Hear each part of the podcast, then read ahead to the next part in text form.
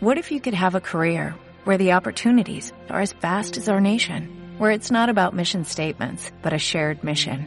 At U.S. Customs and Border Protection, we go beyond to protect more than borders, from ship to shore, air to ground, cities to local communities. CBP agents and officers are keeping people safe. Join U.S. Customs and Border Protection and go beyond for something far greater than yourself. Learn more at cbp.gov/careers. No sé si a ti te ha pasado esa situación de ver que tus días y semanas pasan y el trabajo se acumula. Decides organizarte y listo, todo va bien uno, dos días, pero enseguida se viene abajo tu estrategia. Te preguntas qué pasa. Hiciste todo lo posible, pero los documentos se acumulan encima de la mesa, tu pareja te dice que no tienes tiempo para nada, y si tienes hijos, mejor ni te cuento. De esto les quiero hablar en este nuevo episodio de Reto 2020, cómo administrarnos y cómo administrar nuestro tiempo.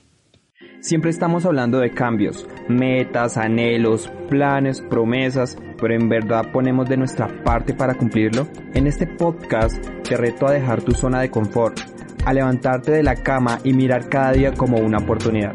Eres el único responsable de tu vida. Aquí comienza Reto 2020. Hey, ¿qué tal? Bienvenidos a un nuevo capítulo aquí en Reto 2020. Ya saben que hemos trabajado en el tema de los hábitos. El primero fue proactivo, el segundo sobre la importancia de gestionar, de cómo llevamos a cabo nuestras metas y este tercero es sobre el tiempo, sobre cómo administramos el tiempo. Pero antes quiero también agradecer a todas las personas que se han unido al podcast, que han compartido y descargado, saben que es totalmente gratuito. También les invito a seguirnos en nuestras redes sociales, y pues agradecido. Ah, última, una última cosa, eh, no olviden que eh, los capítulos están basados en el texto Los siete hábitos de las personas altamente efectivas. Así que bueno, comencemos esto a ver qué, qué tal nos va, ¿no?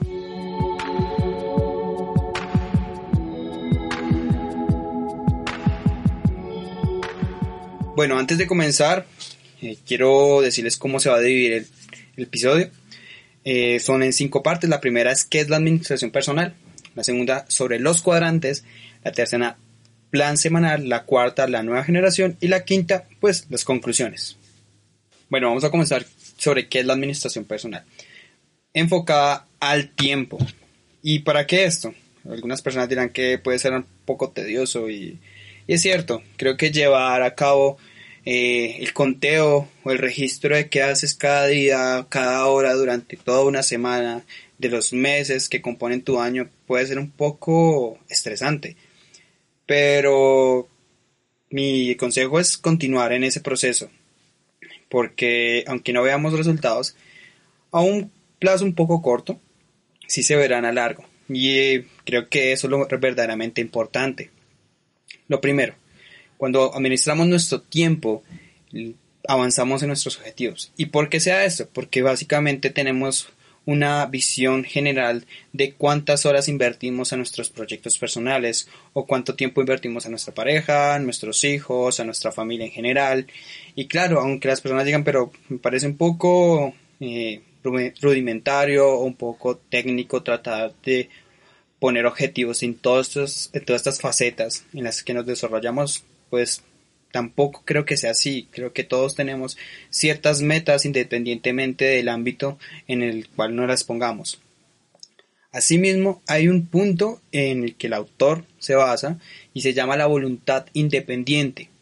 Quiero decir que esta es la fuerza motriz o la herramienta con la que contamos para poder administrar nuestro tiempo. Muchas veces nos dejamos guiar por eh, cuestionamientos externos, y nos vemos sometidos a poder eh, ajustarnos a los tiempos de las demás personas. Claro, esto es imposible ya sea en, temas laborales o académicos, pero es mucho más manejable cuando se trata de las relaciones interpersonales, ya sea con tu pareja o con tu familia, donde debemos tener claridad sobre cuáles son nuestras prioridades y también sobre la manera en que gestionamos el tiempo con los demás. Otro punto que es base fundamental es la importancia de la disciplina. Tú no puedes alcanzar cualquier meta, inclusive el tema de gestionar tu tiempo si no eres disciplinado. Y esto sí voy a ser un poco insistente, que pena ahí la, el fallo. Eh, básicamente muchas personas desisten de este tipo de procesos en el cual manejar su tiempo, hacerse un plan semanal o un plan diario, un plan mensual, un plan anual inclusive simplemente porque no sienten la disciplina. Y esto radica en una falta de motivación. A veces se preguntan el para qué hacer todo esto, cuál es la finalidad. Pero cuando solucionamos este tipo de preguntas, que pueden escucharlo o pueden de pronto algunas ideas en el anterior podcast, que se llama ¿Por qué debemos tener metas en la vida? nos da la capacidad o el impulso para poder seguir con este camino que no es nada sencillo. Asimismo, todos contamos con la capacidad de seleccionar qué es lo importante y qué no lo es. Sobre este asunto lo abordaré más adelante un poco más en profundidad y a partir de distintas disciplinas. Pero quiero dejar claro esto. Independientemente, del control que tengas, de una u otra manera sabes cuáles son tus prioridades en la vida y a veces nos desviamos de lo importante porque nos cuesta poder eh, invertirle tiempo eh, o porque de alguna u otra manera siempre estamos tratando de poder esquivar las, los compromisos o las responsabilidades con nosotros mismos o con los demás. Reto 2020 te ofrece el espacio para dar a conocer tu empresa o proyecto. Escríbenos a nuestras redes sociales en Instagram como reto-2020- o Cristian Jiménez-WL. También a nuestros correos electrónicos reto2020wl.gmail.com o cristianjiménez1147.gmail.com Bueno, ahora bien, vamos con los cuadrantes. Ya sabemos un poco qué es la administración personal, pero ¿cuál es, ¿de qué trata estos cuadrantes? ¿De qué me está hablando Cristian? Y básicamente es lo siguiente. Nosotros tenemos un número de tareas y cada una tiene un rango de importancia. Asimismo, cada una le ofrecemos cierto tiempo dependiendo de lo relevante que pueda ser. Y están divididas en cuatro partes a partir de un diagrama que también pueden consultar en el texto que, en el que se basan estos programas. El primero son las actividades importantes y urgentes. El segundo son las importantes pero no urgentes. Son las que tienen una relevancia pero que podemos postergar, entre comillas. La tercera son actividades no importantes y urgentes.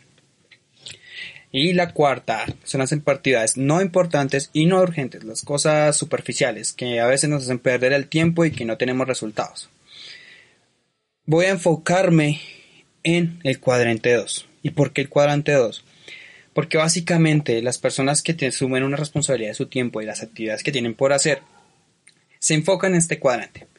¿Por qué? Porque este cuadrante depende mucho de ciertas actividades. Cuando, por ejemplo, tienes que hacer un informe o entregar algo de este tipo y lo postergas por mucho tiempo, una, dos semanas, tres semanas, se entrega, es la fecha de entrega, ahora qué, te toca correr, tomar un estrés, muchas veces pedir ayuda a los demás y que no te la presten o que hagas algo mal por haber dejado o postergado esta tarea que era de suma importancia. Pero cuando te enfocas en el cuadrante 2, donde sabiendo que tienes que hacer una entrega comienzas a organizar tu tiempo de una manera en el que llegues a un punto, inclusive en el que puedes hacer o puedes realizar esa entrega en un tiempo menor. Te das cuenta de la importancia de organizar el tiempo. Asimismo, en este cuadrante gestionas tu tiempo para construir tus relaciones laborales, académicas, afectivas, sentimentales o familiares. Es de una u otra manera de suma importancia. Asimismo, te das un espacio para la reflexión, para la identificación de nuevas oportunidades, para saber por qué estás trabajando a diario, cuál es la finalidad, o también de tomar decisiones un poco complejas que muchas veces no somos capaces de tomar porque no hemos tomado el tiempo para ver cuáles son las consecuencias a mediano o largo plazo.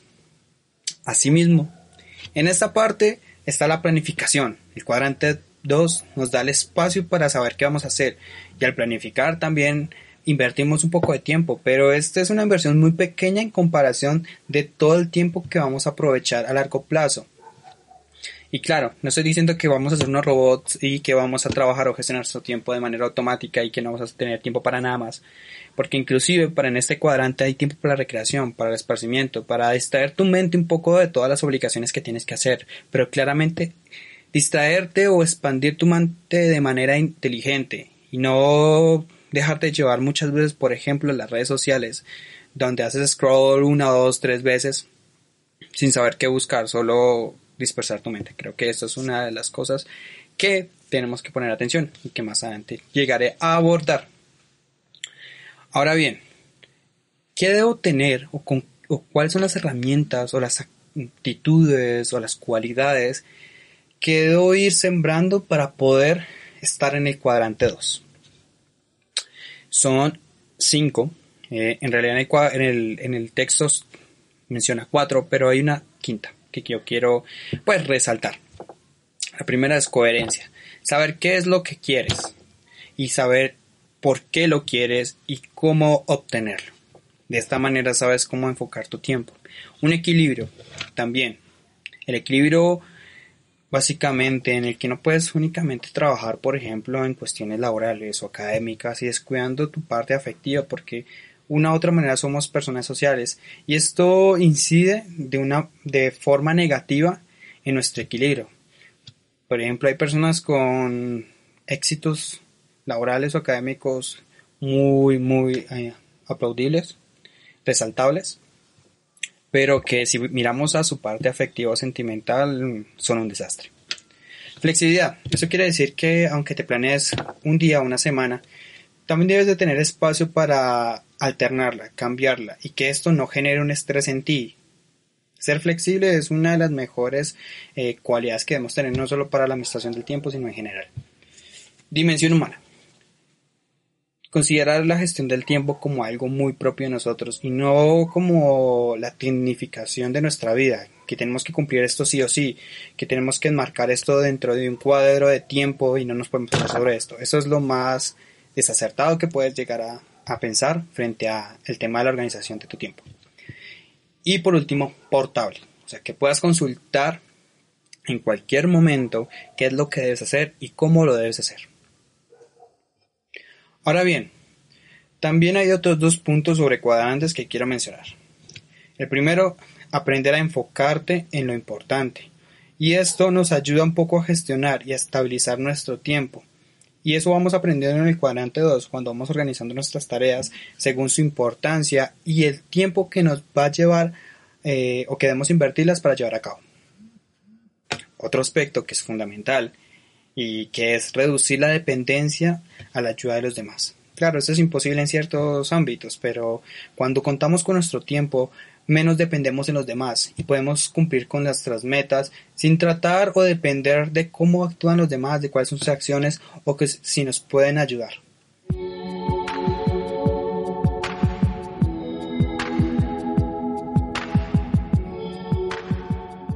Bueno, ahora vamos con el plan semanal. ¿Y de qué trata eso? Para muchas personas es importante poder tener una visualización de cómo gestionan su tiempo, de cuáles son las tareas que deben cumplir a mediano o largo plazo, o cuáles son las actividades diarias que no pueden dejar a un lado. De esta manera, esta es la funcionalidad de tener un plan semanal, darnos una visualización de las cosas más relevantes que debemos, que, debemos hacer para cumplir nuestros objetivos.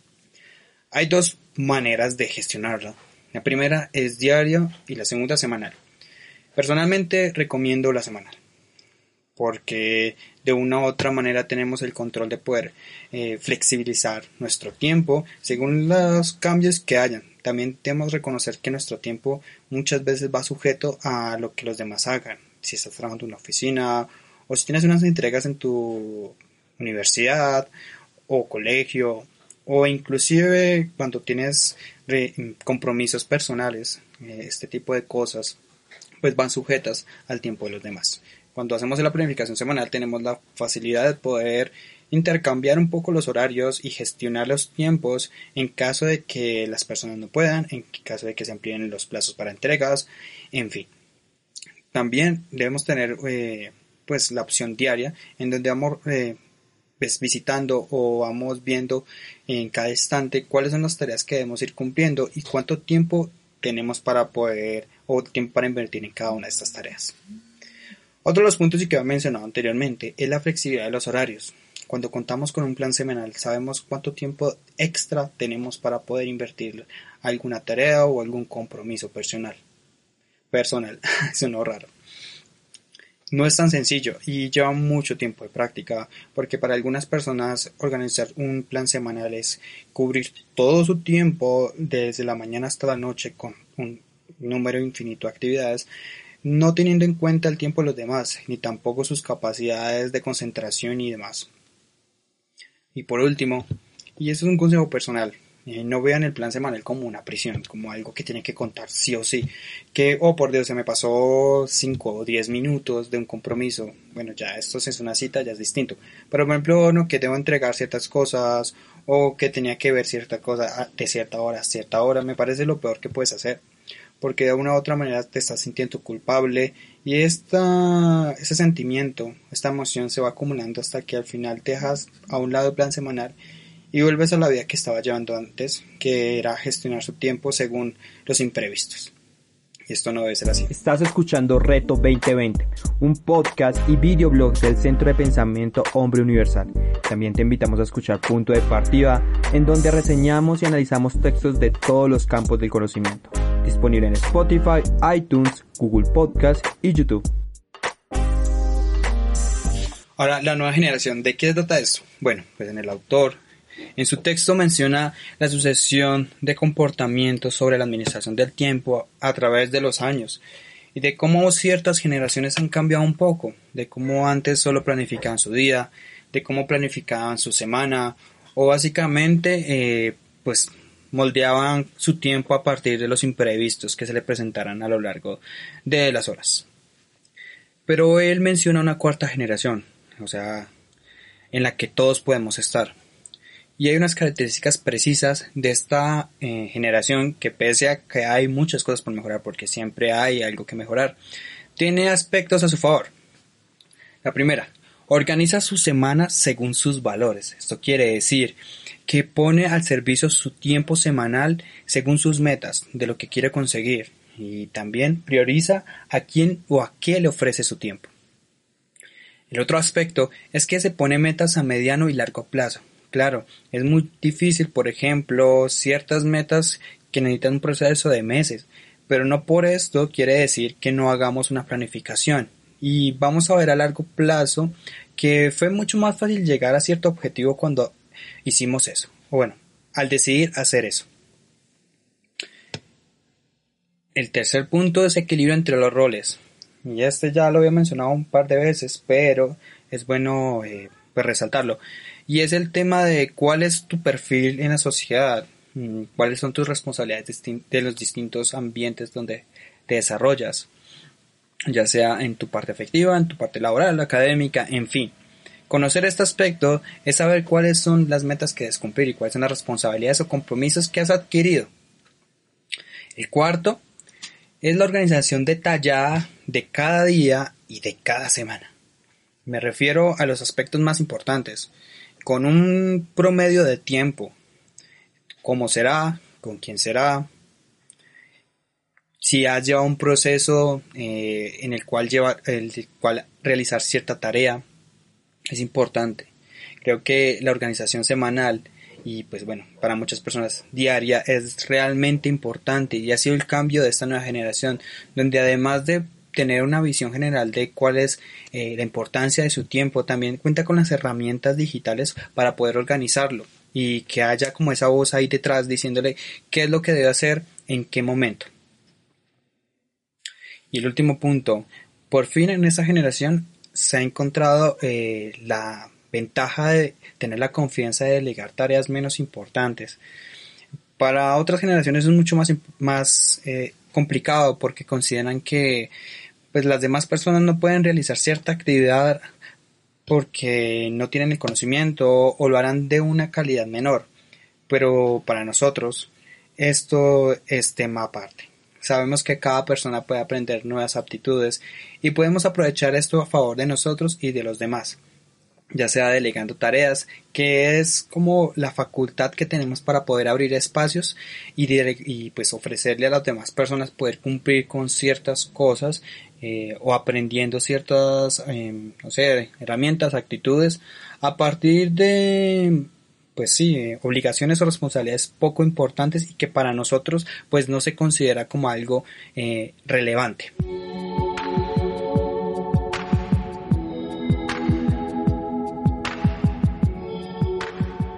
Ahora llegamos con la parte de las conclusiones y tengo dos.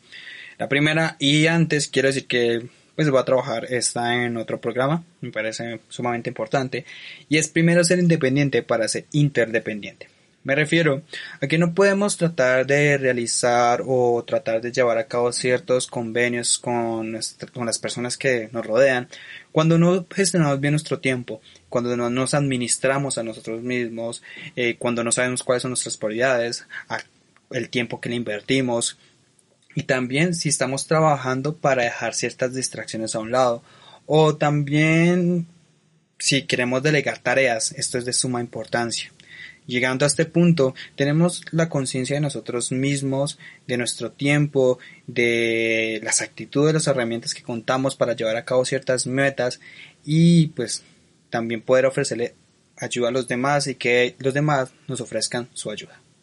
El segundo punto es el verdadero valor del no. Creo que para muchas personas esta es una palabra tabú donde en su mundo no cabe, donde todo lo que piden eh, pues se les dará y también en cuanto a que muchas veces nos vemos impedidos para poder decir no a ciertos compromisos, ya sea laborales o académicos o personales, y en personales o afectivos o familiares esto se ve mucho, porque siempre hay un convenio, ya sea con tus padres, con tus hermanos, con tus demás familiares, inclusive con tu pareja, donde te piden algo y aún sabiendo que no cuentas el tiempo, decides decir que sí y delegar ciertas tareas que para ti son muy importantes. Creo que debemos aprender a gestionar esta herramienta que es muy... Eh, que podemos utilizar a nuestro favor. Básicamente cuando dices no, te desprendes de ciertos compromisos que para ti no son importantes, pero que muchas veces debemos aceptar simplemente por convenciones sociales. Así que espero ya les haya gustado este capítulo. Es muy amplio, traté de sintetizar la información, pero si quieren ampliarla, ya saben, lo pueden encontrar en el tercer eh, hábito del libro Los hábitos de las los siete hábitos de las personas altamente efectivas. Ya también los invito a seguirnos en nuestras redes sociales, a comentar cuáles son los temas que les gustaría que tratáramos. Y pues nada, un abrazo y nos vemos la siguiente semana. ¿Te preocupas por tu familia? Entonces, ¿por qué darles solo huevos ordinarios cuando pueden disfrutar de lo mejor? Eggland's Best, los únicos huevos con ese delicioso sabor fresco de granja, además de la mejor nutrición, como 6 veces más vitamina D, 10 veces más vitamina E y 25% menos de grasa saturada que los huevos regulares, además de muchos otros nutrientes importantes. Así que, dales los mejores huevos. Eggland's Best, mejor sabor, mejor nutrición, mejores huevos.